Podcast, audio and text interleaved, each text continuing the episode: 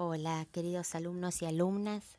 Eh, les voy a dar una pequeña explicación o clase sobre lo que es lo que son lo que significan los estímulos sociales o caricias para que antes de hacer quizás el trabajo o, o después de leerlo lo tengan como más aclarado. No creo que diga nada nuevo o especial, pero a veces ayuda una forma distinta de decir lo mismo que dice el libro, ¿no? Este instrumento que, que, que es del análisis transaccional, como les decía, el análisis transaccional es una teoría psicológica, como es el psicoanálisis, como es la Gestalt, la terapia cognitiva conductual.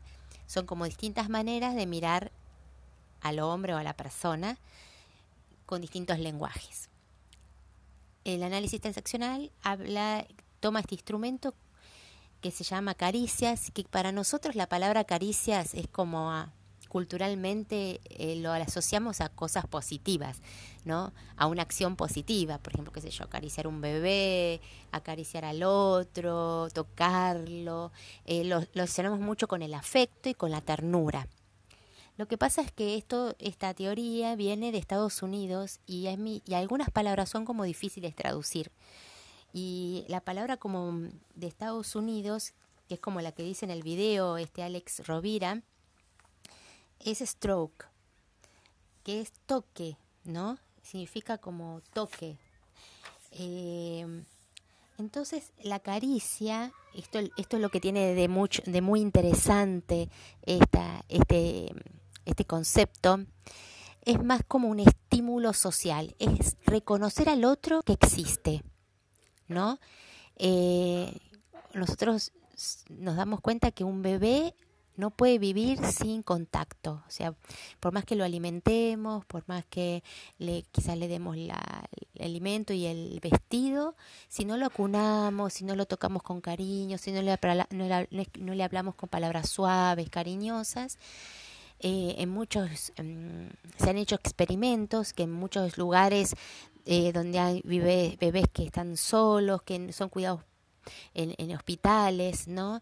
Eh, donde cuidado con pocas personas, donde hubo bebés en tiempos abandonados, eh, los bebés que no han tenido ese cariño físico y ese contacto físico eh, han entrado como en una depresión hasta morir, porque lo, que siente, lo que necesita es ese contacto, ese sentir que existe, que está para un otro.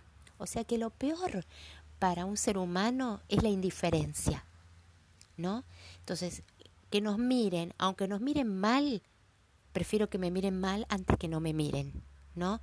Porque uno necesita ese sentir que uno existe para un otro. Por eso es tan, tan importante esta, eh, esta, mm, este concepto, ¿no? Entonces, el análisis transaccional no habla de caricia como esta forma que nosotros entendemos de afecto, ternura, ¿no? Sino como un estímulo que uno necesita para sentirse vivo, sentirse que uno existe, ¿no?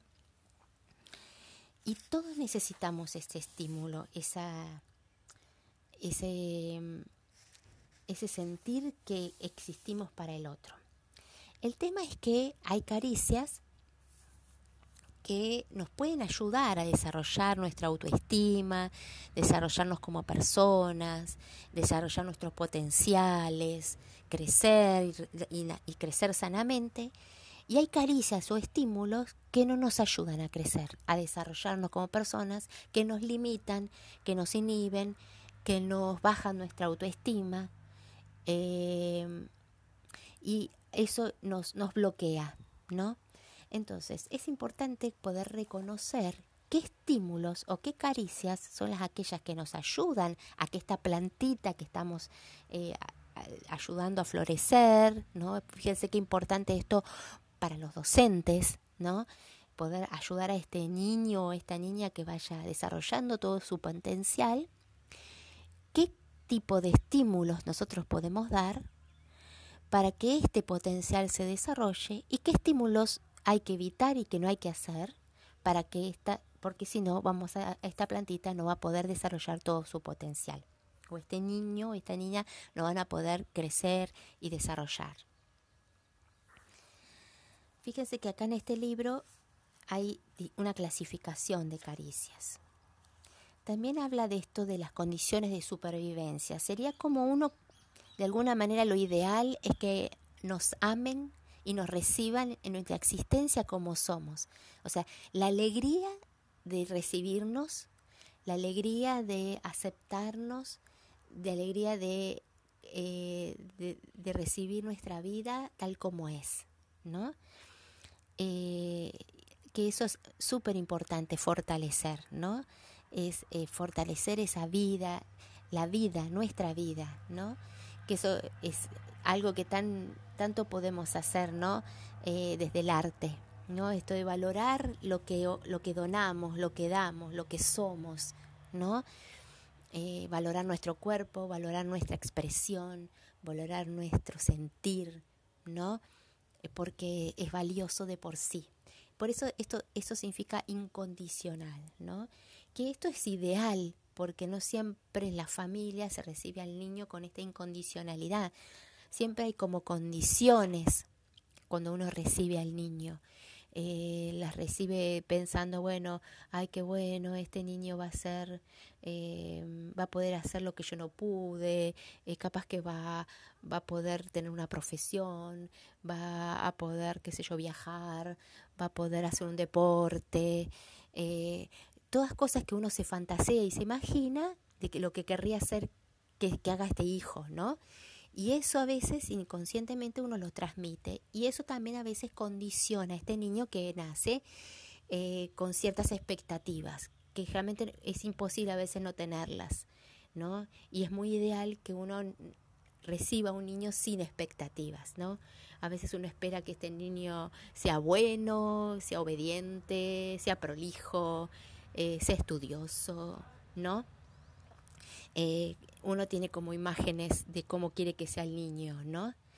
Eh, entonces, bueno, es a veces eh, esa incondicionalidad, uno, lo importante es tender a esa incondicionalidad, ¿no? Uno poder aprender cada vez más a poder ser sin expectativas frente al niño que aparece, ¿no? Lo mismo que nos pasa con los alumnos que recibimos, ¿no?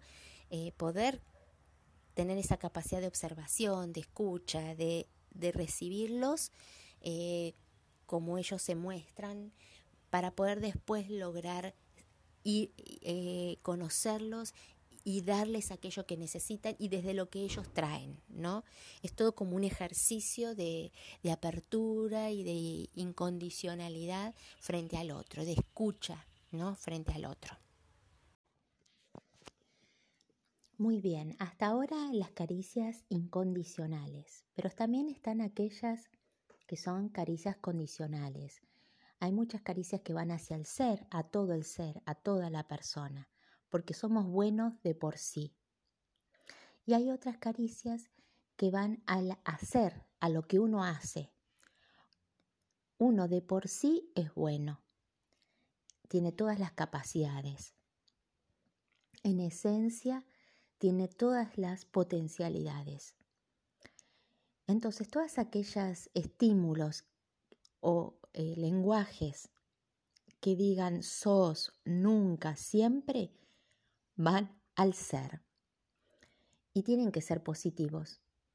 Porque si yo digo nunca haces nada bien, sos irresponsable, sos desprolijo, sos malo, son caricias que no estimulan, sino que aplastan, que descalifican y que no ayudan a desarrollarse. Entonces, el ser es algo, es algo que uno es y es algo que yo no puedo cambiar. Entonces, tiene que ir siempre cuestiones positivas. O cuando uno digo nunca, siempre, también rotula al otro, lo dejo en un lugar quieto, encapsulado,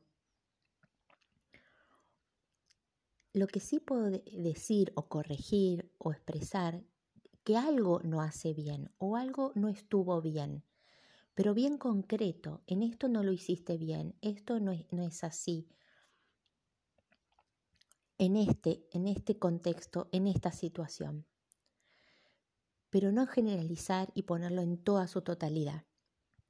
Por eso, lo que uno hace puede ser positivo o negativo. Lo que uno es siempre es bueno. Entonces hay caricias que son los elogios que van a lo que uno hace, ¿no? Eh, a las características, a las cualidades que uno tiene, elogiar. Y también las que uno corrige al otro. Eh, me gustaría que llegaras temprano.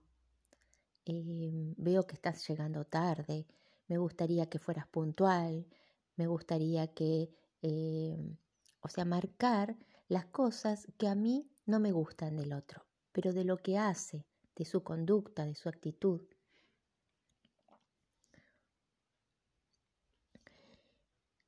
Hay caricias también que son agresivas, que es un insulto, una descalificación. Caricias pueden ser no solamente verbales, sino también físicas, golpear, pegar.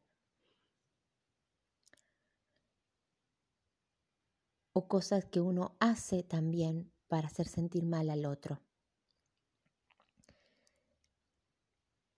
Las agresivas también pueden ir al ser. Por ejemplo, descalificar algo que uno es y no puede cambiar, como descalificar alguna, alguna cuestión física. O sos un enano, sos un flacucho, o sos una, una mujercita, o sos un hombre, ¿qué va a ser? ¿No? Descalificar, o sos judío, o sos boliviano, paraguayo, descalificar su origen cosas que yo soy que no puedo cambiar. O también puede ser agredir las conductas del otro. Después hay otras caricias que son, o estímulos que son eh, negativos, que tienen que ver con la lástima. Pobrecito, no sabe, no puede. ¿no? Ponerlo en un lugar del otro de imposibilidad. Lo aplasto, pero desde la lástima. Y otras pueden ser como pseudo positivas, que sería yo lo pongo en un lugar maravilloso, sos un genio maravilloso, vos siempre lo haces todo bien, sin vos yo no sé qué puedo qué voy a hacer con mi vida, vos sos irreemplazable. Ponerte en un lugar de perfección que es difícil sostener, porque todos tenemos cosas positivas y cosas negativas. Todas estas caricias, como había dicho, o estímulos, lo necesitamos nosotros para vivir. Serían, es la forma que nosotros necesitamos de reconocimiento. Pero es importantísimo que estas caricias son que, sepamos eh, ofrecer y recibir solo caricias que nos ayuden a crecer, tanto correctivas como elogios, como incondicionales, y rechazar aquellas que no nos ayudan a crecer. Y así también podemos ayudar a los demás a desarrollar su autoestima, ayudarlos a crecer, dando caricias positivas, adecuadas.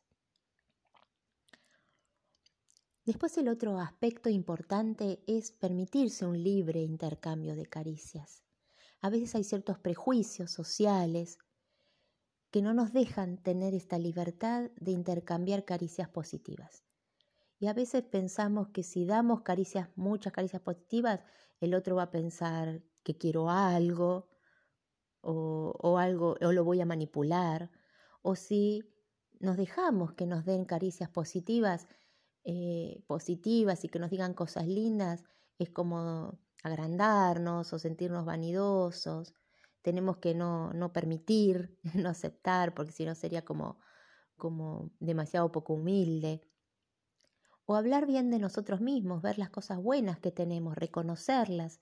También a veces parece que si somos de hablar, de decir cosas buenas o reconocer nuestras cosas buenas, es como ser demasiado petulante, ¿no?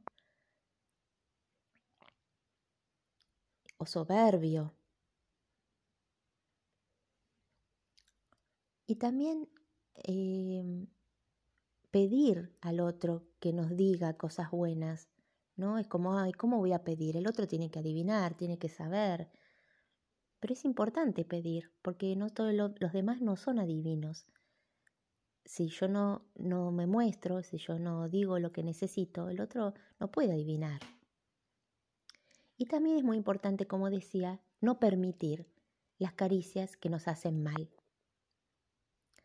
Poder rechazarlas y no dejar que nos pongan en un lugar de descalificación, de desvalorización, sino estas caricias son las que nos permiten a nosotros también amarnos a nosotros mismos.